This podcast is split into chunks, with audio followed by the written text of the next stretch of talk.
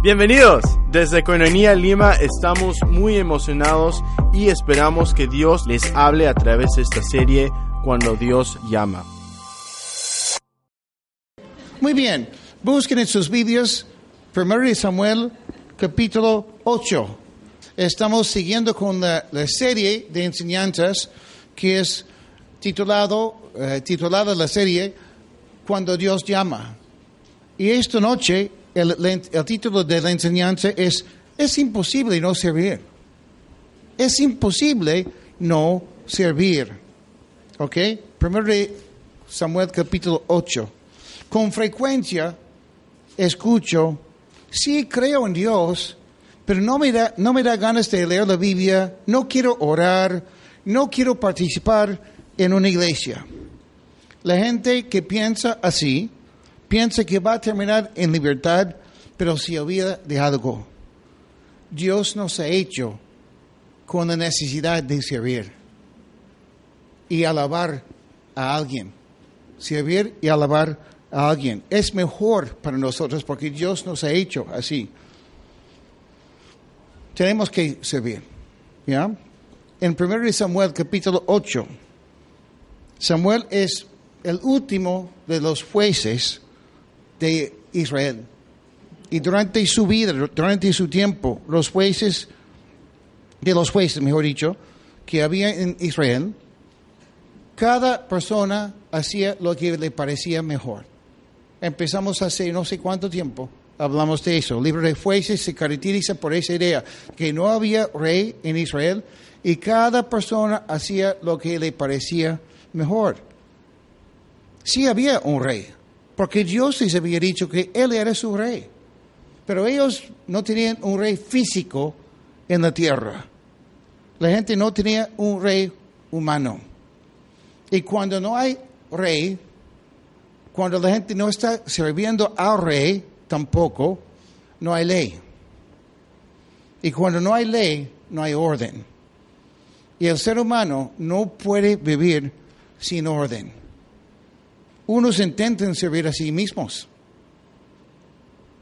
Como dice Fueses, ¿no? Cada uno hacía lo que le parecía mejor. Servía a sí mismo con sus deseos. Pero a largo plazo, vivir así, sirviendo a uno mismo, no satisface, no satisface a la persona, no ayuda a largo plazo. Terminamos perdidos y sin rumbo.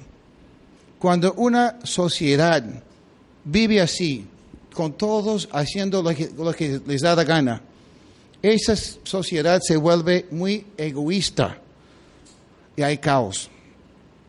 Esta situación se convierte en una cultura que no es tolerable. Esa palabra no puedo pronunciar bien. Cuando llegamos a eso, cuando todos esperan y hablan y reclaman la tolerancia, llegamos a ser un pueblo intolerante. Pero no solo es eso, la tolerancia en sí no es una buena opción. Hoy en día siempre escuchamos de lo importante que es la tolerancia. Pero ¿cómo te sentirías si alguien te diría, y ha aprendido a tolerarte? No es bueno, ¿lo cierto? Pero justo ahí vamos. Es por eso que los que piden la tolerancia al inicio, cuando ya son tolerados, se dan cuenta que no es suficiente y luego piden más. La raíz del problema es que hemos negado a Dios y su camino y hemos cambiado a nuestro Dios y hemos empezado a servir a nosotros mismos. Aun cuando servimos a otros, realmente estamos sirviendo, eh, bueno, cuando estamos sirviendo a otros, realmente estamos sirviendo a nosotros mismos muchas veces porque buscamos en esas personas lo que quisiéramos poseer en nosotros mismos o esperamos algo a cambio de ellos. Y si servimos a otros dioses, siendo los dioses de, del antaño, por decirlo así, los dioses que aparecen en la Biblia, los Baales, o servimos a los dioses modernos como el materialismo, igual estamos sirviendo a nosotros mismos. Los que servían a los dioses paganos no servían a dioses exactamente, servían ellos mismos, porque sus dioses llegaban, llegaban a ser lo que ellos deseaban ser. El pueblo de Israel tenía, sí, a un profeta y un juez en Samuel. Y él llevó años profetizando. Sin embargo, la gente no le hacía caso hasta que llegamos al capítulo 7 de la semana pasada y vimos lo que yo llamaría un avivamiento a medias. Se arrepienten porque están en aprietos y porque se sienten vacíos, pero y Dios les da una gran victoria. Dios no les pidió nada a cambio, solo lo de siempre, amarlo. No pidió nada nuevo. Les dio la libertad política, la bendición económica que ellos deseaban. Y ellos sí servían al Señor un tiempo nada más. Y con eso vamos a empezar capítulo 8, versículo 1. Una introducción un poco larga, pero yo creo que vale la pena por lo que vamos a ver. ¿Ok? Y vamos a empezar antes de leer con el primer punto para que lo capten mientras estamos leyendo. Primer punto, necesitamos a personas que hacen discípulos. Necesitamos a personas que hacen discípulos. Primer punto. Vamos a leer.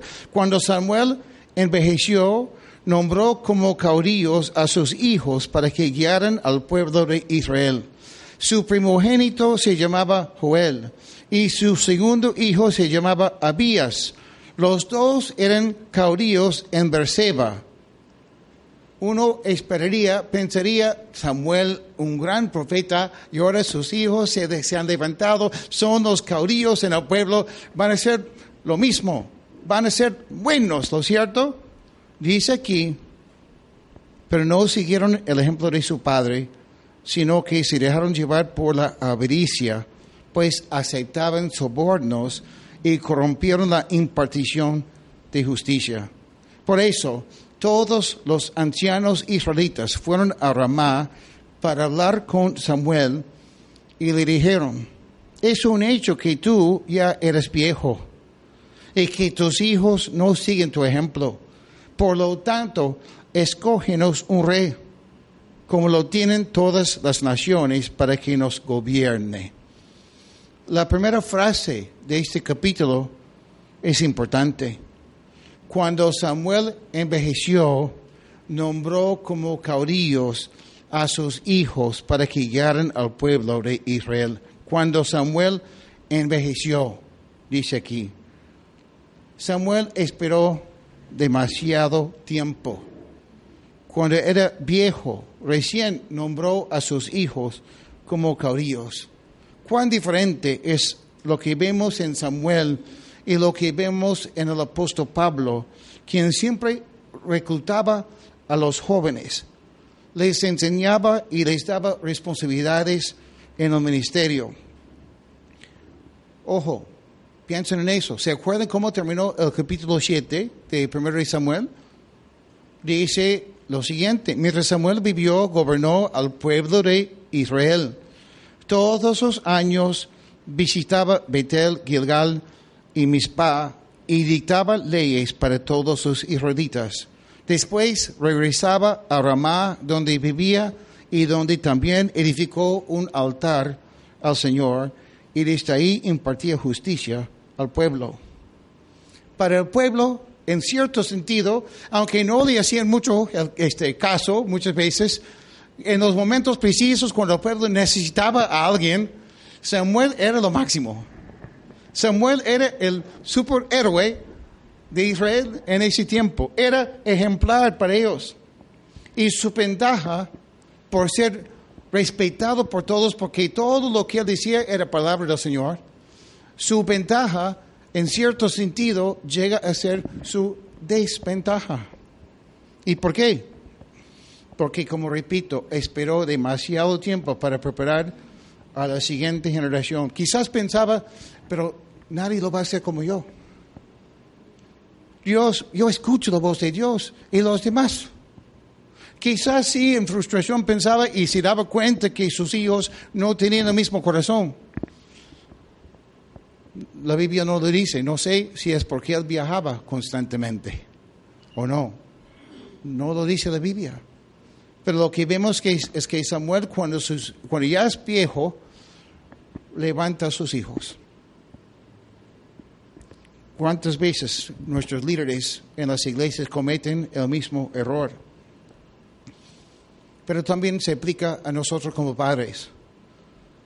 ¿Por qué no enseñar a nuestros hijos antes?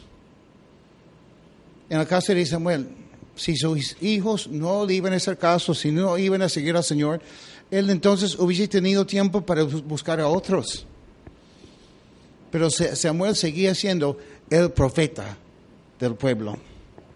Como se dice, si no enseñas a tus hijos a seguir a Cristo, el mundo les enseñará no hacerlo. Yo diría, el mundo los enseñará a servir a otro. Cristo nos mandó a ser discípulos. En nuestra iglesia no nos interesa hacer superhéroes de nuestros líderes, porque nadie será como Jesús. Él es nuestro líder, Él es nuestro superhéroe. Los demás somos seres humanos. No solo fallamos, sino llegamos a ser viejos. Yo soy, testigo. Los, el cuerpo ya no funciona como antes. Y luego el gran líder fallece, siempre. Por eso es importante es mejor hacer discípulos. Hacer discípulos es preparar a los que van a ser, o mejor dicho, los que van a liderar a la iglesia, liderar al pueblo, liderar a la familia y representar a Dios delante de todos. Es peligroso cuando una iglesia o una sociedad es gobernada por la opinión de la mayoría de las personas. Eso es cuando no hay una buena base o cuando no hay, no hay un buen liderazgo en, el gobierno o en, en una iglesia. En este capítulo 8 vemos que Israel está siendo dirigido por todos. Todos votan. Sí, Samuel, todos estamos de acuerdo. Todos queremos un rey. Ya estamos cansados ya de esta idea de esperar que Dios levante un juez, que tenemos que escuchar a un profeta. Queremos algo más estable. Todos los demás pueblos tienen a un rey. Eso es lo que es lógico. Eso es lo que necesitamos. Además, ya hemos votado. Una democracia no funciona a largo plazo si no hay un, no hay un fundamento moral y espiritual que gobierna a la multitud.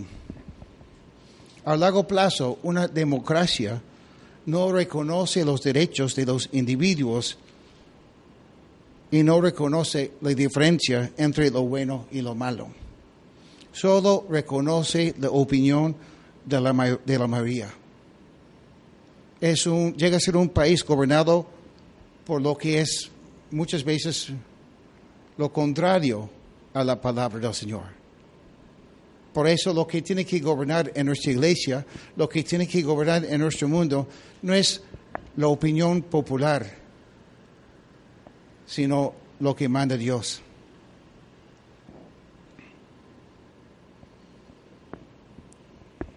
En una democracia, la gente no se preocupa por la minoría.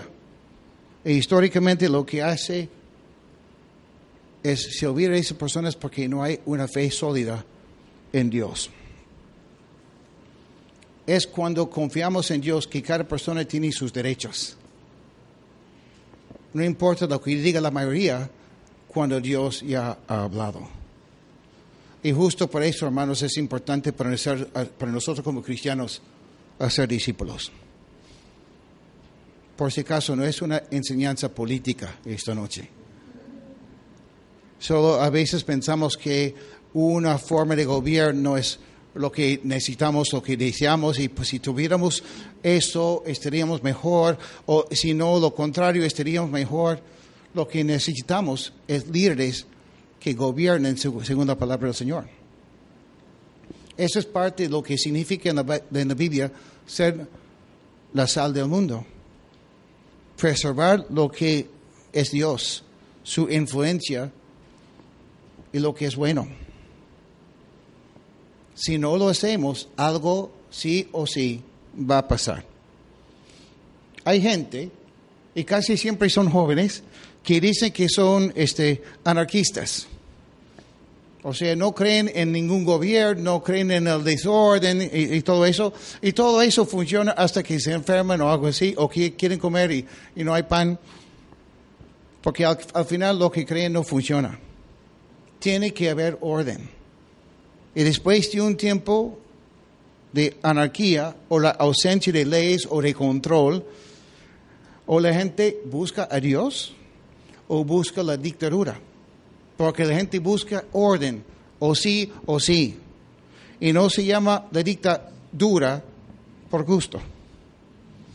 Hay otros que creen más en una democracia que en una dictadura. El problema es que la mayoría puede ser manip- manipulada y puede terminar haciendo cosas malas. Si no me equivoco, no tuve tiempo para repasarlo, pero yo creo que eh, en aquellos tiempos la mayoría de los alemanes votaron por Hitler. Hitler llegó a ser el líder porque votaron por él en las elecciones. Y así termina la historia de ellos, ¿no? En el capítulo 8, la gente en vez de hacer lo correcto y consultar a Dios, hace lo que le parece ser más fácil.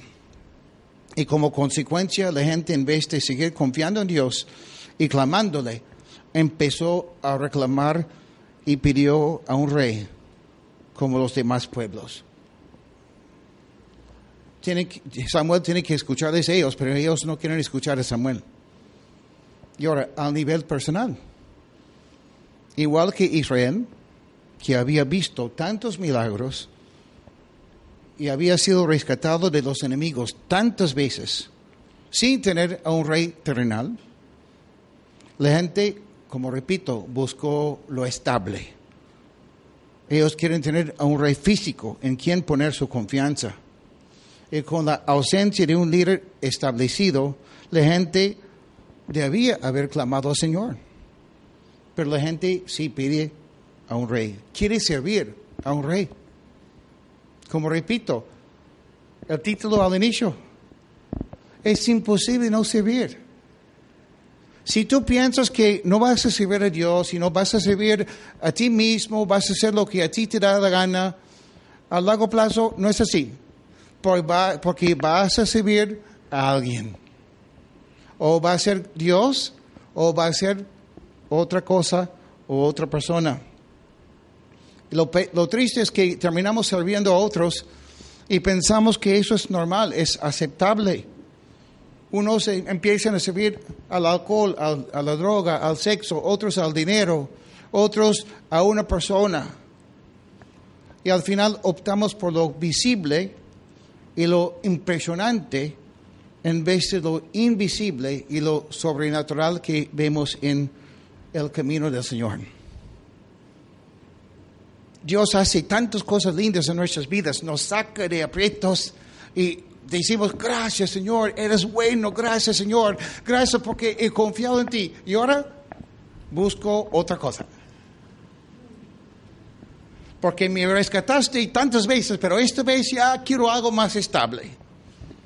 Eso va en contra de la naturaleza de la fe. Para mí ha sido, y no es para todos, obvio, pero para mí ha sido una gran aventura vivir 22 años por fe. No cobro un sueldo hace 22 años. Y la gente me pregunta, ¿cómo haces, Brian? Bueno, oramos. A veces un día no hay. Y oramos y al día siguiente Dios responde. Pero la tendencia de muchas personas que empiezan a vivir por fe o tomar decisiones por fe, como sea, lo hacen un tiempo y después se cansan y dicen, ay, ya me cansé, después mejor busco otra cosa. En ningún momento dicen los israelitas que no creen en Dios. Es más, consulten a Samuel. Piden al profeta de Dios darles el rey que ellos quieren. En cierto sentido, supuestamente buscan la aprobación de Dios para que ellos tengan un rey. Imagínense lo que significó todo eso para Samuel. El versículo 6. Vamos al versículo 6. Dice, pero a Samuel no le agradó esta propuesta de dar al pueblo un rey que lo gobernara. Entonces oró al Señor. Seguramente está triste Samuel porque sabe que el pueblo está tomando una decisión muy equivocada, una decisión que no es. Está triste seguramente porque también está viejo y no ha dejado una buena herencia espiritual en su familia. Cuando pienso en su vida de Samuel siendo viejo y cómo están sus hijos y cómo está la nación de Israel, el pueblo de Dios, también me pregunto, Brian, ¿cuál será tu herencia espiritual en el reino de Dios? Y te pregunto a ti, ¿cuál será tu herencia espiritual? Cuando llegue el día de tu muerte, ¿qué dirá la gente? ¿Qué dirá Dios? ¿Qué dirán tus hijos de cómo has vivido, cómo has servido al Señor? También pregunto, ¿cuál será nuestra herencia como iglesia? Pero más importante, pregunto, ¿cómo podemos cumplir con lo que Dios manda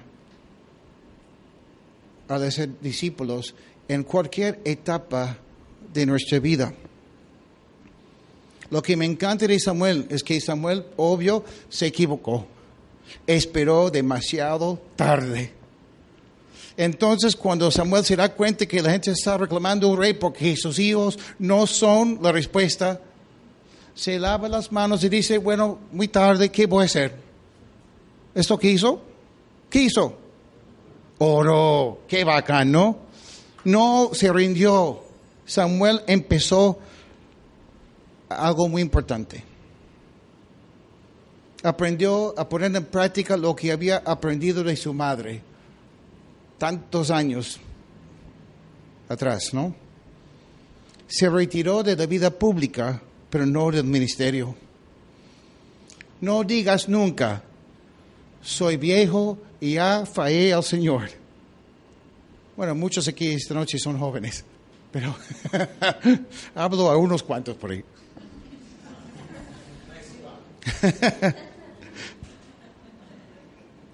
No digas nunca, lo único que me queda es esperar la misericordia de Dios cuando yo lo veo porque no he cumplido. He perdido tantos años. Vamos a ver en los siguientes capítulos que Dios no ha terminado ni con su pueblo ni con Samuel. Dios usará a Samuel para ungir al rey David y orientarlo y alentarlo mucho y en cierto sentido se puede decir que David llega a ser ese hijo de Samuel. Qué bacán. Si eres viejo y sientes que has fallado, Señor, no has hecho discípulos, quizás por ahí está tu David. Y Dios te puede usar. Pero tienes que llegar a ser una persona como Samuel, una persona de oración. Mientras vemos que el mundo va de mal en peor, tenemos una gran oportunidad y un gran arma que es la oración. Versículo 7 al 9. Y el Señor le dijo, atiende todas las peticiones que te haga el pueblo. No te han rechazado a ti, sino a mí, pues no quieren que yo reine sobre ellos.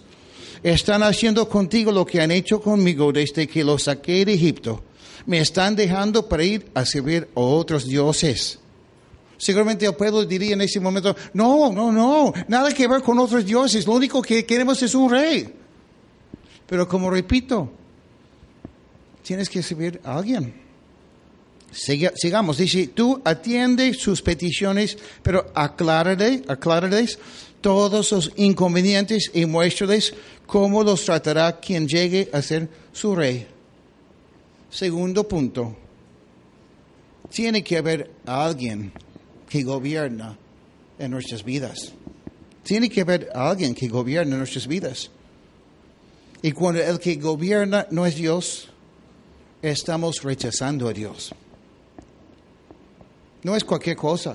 No puedes decir, bueno, no me, no me da la gana. En el futuro lo haré. Al no dejar a Dios gobernar en tu vida, estás rechazando al Señor. Mateo capítulo 6, versículo 24, la página 681 en la Biblia que prestamos. Dice lo siguiente aquí, nuestro Señor Jesucristo, y vale la pena recordarlo más que todo en el mundo en el cual estamos viviendo hoy día, con la mentalidad limeña, que está abandonando a Dios por un Dios que es el materialismo. Lo que vale en nuestra- ciudad es la plata. Dice aquí nuestro Señor Jesucristo, nadie, esa palabra es importante, ¿no? Nadie, tú no eres la excepción a, la regla. Nadie puede servir a dos amos, pues odiará uno y amará al otro, o estimará a uno y menospreciará al otro. Ustedes no pueden servir a Dios y a las riquezas. Una pregunta, si estoy sirviendo a las riquezas, ¿a quién sirvo? A mí mismo. ¿No es cierto? Llego a ser mi propio Dios. Eso me asusta, porque yo me conozco. y si yo llego a ser mi propio Dios, yo soy una persona muy limitada. El pueblo, no, el pueblo no pide a un rey porque se muere por servir a otro hombre. El pueblo, pide servir a un rey porque piensa que le conviene más servir a un hombre que servir a Dios. Y cuando yo sirvo a mí mismo, tengo que depender de mi conocimiento, mi sabiduría, mi experiencia, etcétera yo veo mal las cosas muchas veces. Imagínense, el libro de 1 Samuel empieza con Elí y sus dos hijos que eran buenos o corruptos. Corruptos, ¿no es cierto? Y ahora en el capítulo 8, Samuel el profeta tiene a dos hijos. ¿Son buenos o corruptos? También son corruptos, ¿no es cierto? Bueno, en el caso de Elí, el sumo sacerdote, él sí tiene autoridad religiosa. En el caso de Samuel, su autoridad era la misma palabra de Dios. La gente ya ha entendido que ninguno debe ser, líder si es corrupto. No, no queremos esos hijos de Samuel porque recordamos cómo han sido los hijos de Elí y no queremos corrupción. Ellos entienden que no vale la pena dejar que alguien sirva solo por ser hijo de un buen papá, una buena posición. Eso está muy bien. Pero en vez de decir, ok Señor, nos ofrecemos como personas y como pueblo servirte. Queremos que tú seas nuestro rey. Optan por otro rey. E imagínense lo que están diciendo. Ese rey, cuando llega a tener un hijo, su hijo, su príncipe, cuando fallece el rey, el príncipe llega a ser rey. Entonces estamos hablando de una autoridad perpetua. Imagínense, ya han probado que el hombre es corrupto.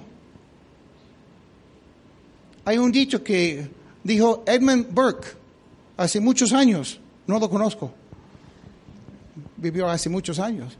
Él dijo, el poder corrompe y el poder absoluto corrompe absolutamente.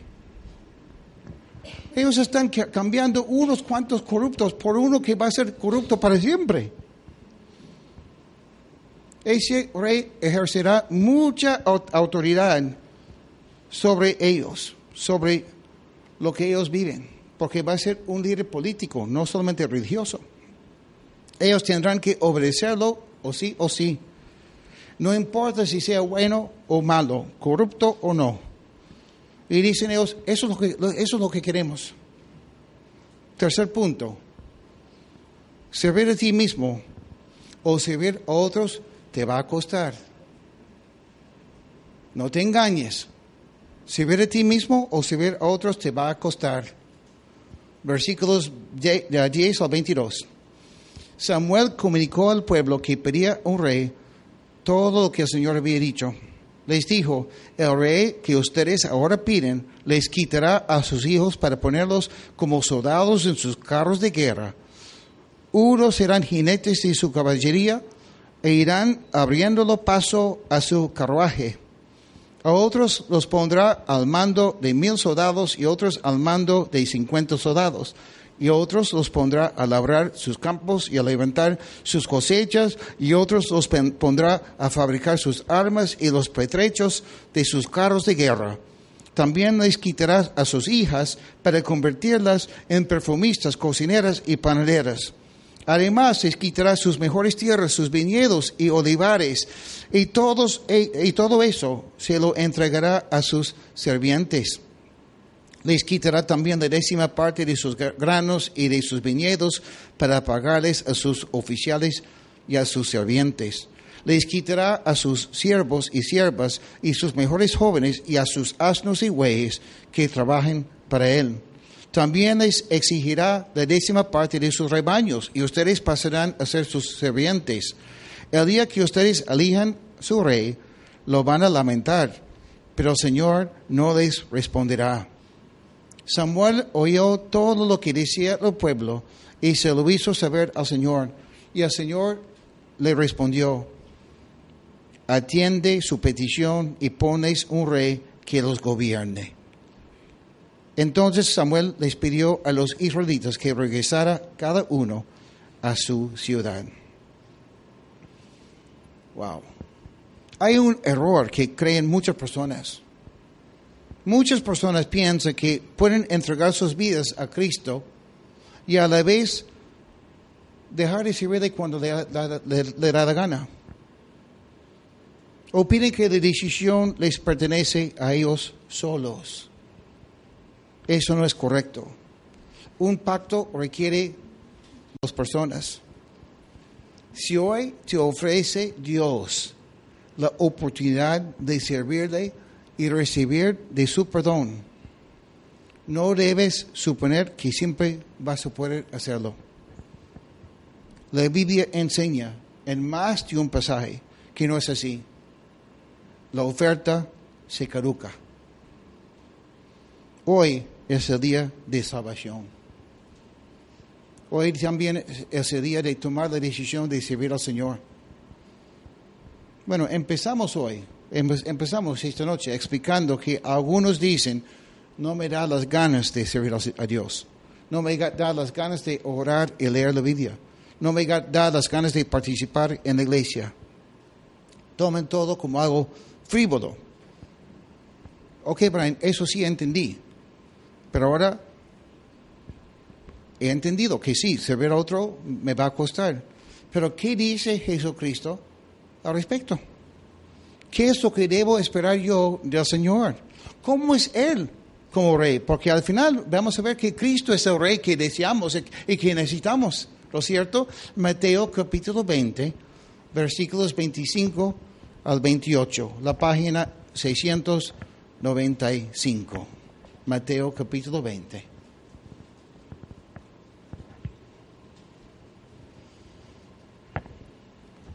¿Ya están ahí?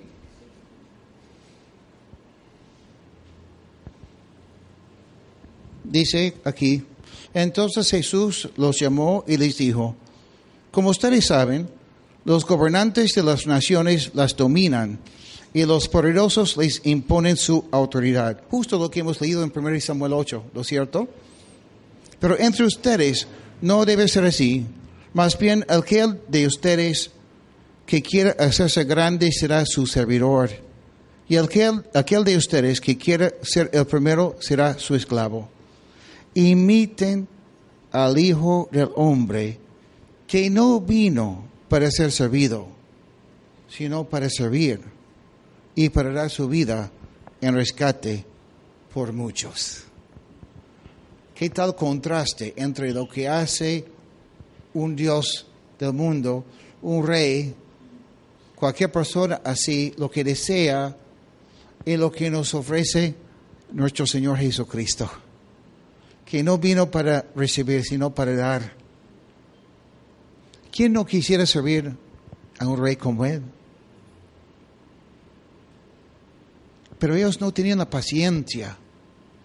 Si hubiesen esperado un poco, David ya estaba en la lista, ya estaba por llegar, pero no, no quieren esperar. ¿No es igual en nuestro caso? Muchos dicen, ay, pero Cristo, ¿cuándo vendrá? Dicen que va a volver, Cristo, pero ¿cuánto tiempo estamos esperando para que llegue el rey? Mejor opto por otro, mejor voy a servir a otro rey, porque Cristo, ¿cuándo? Al final vamos a seguir o servir a alguien. Y es mejor servir al Señor. Ojo, no se trata de nuestras emociones, se trata de una decisión de la voluntad. No se trata de hacer nuestra voluntad, sino la voluntad del Padre. Dios tiene lo que se llama su voluntad perfecta y su voluntad permisiva. Él nos dejará seguir nuestros caminos si es lo que deseamos.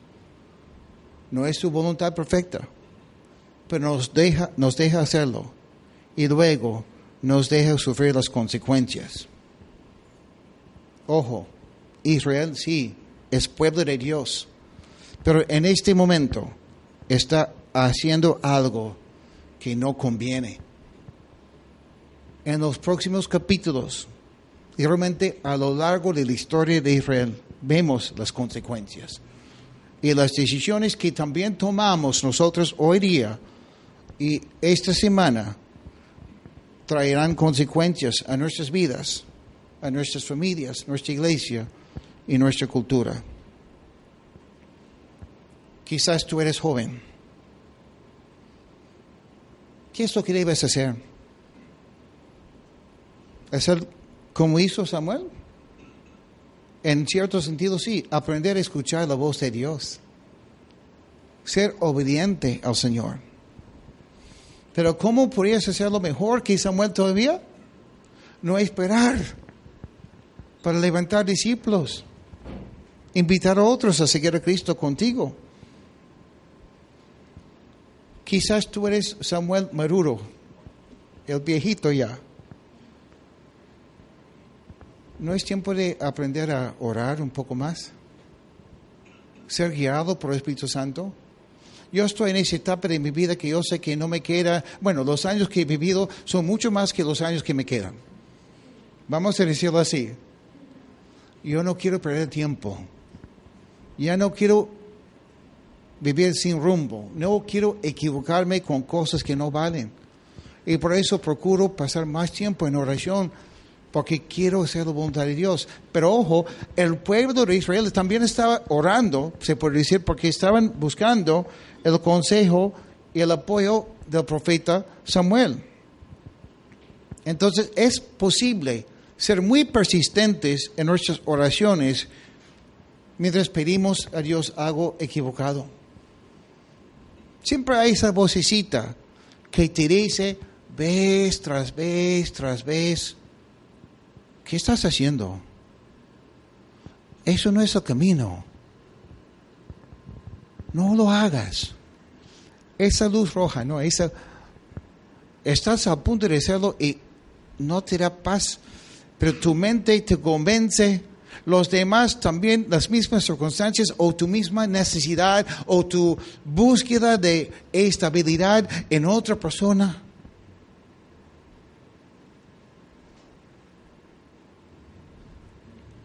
Pero si dejo a esa persona, ¿cómo voy a terminar?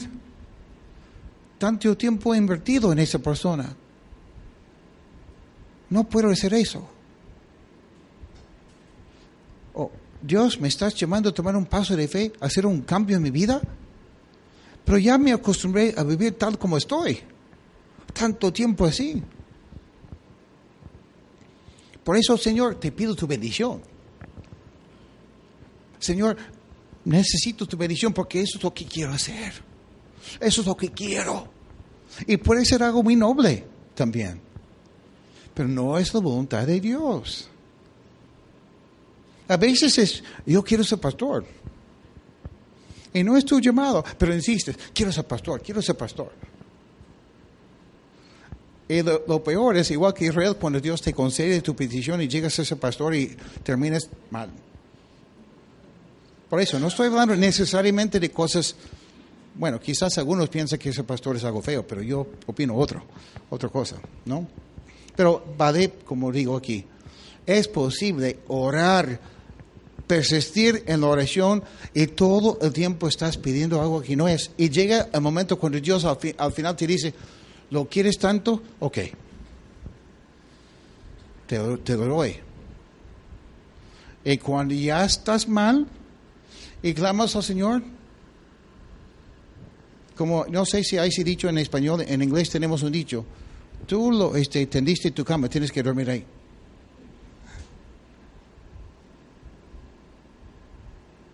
Y cuando clamas al Señor, a veces Dios te dice, bueno, ya no te, no te voy a responder, porque tú tienes que aprender una lección. Por ende es importante llegar a ser como Samuel, quien aprendió a conocer a Dios. Su corazón en, eh, eh, en su vejez también seguía siendo moldeable por el Señor. No era perfecto, pero sí se sometió a la voluntad de Dios. Nosotros podemos ser mejores todavía porque tenemos toda la palabra del Señor y tenemos al Espíritu Santo. Hay que hacer caso. El pueblo clamando al Señor por la cosa equivocada. Y yo sí les escucho. Pero como digo, si solo hubiesen esperado,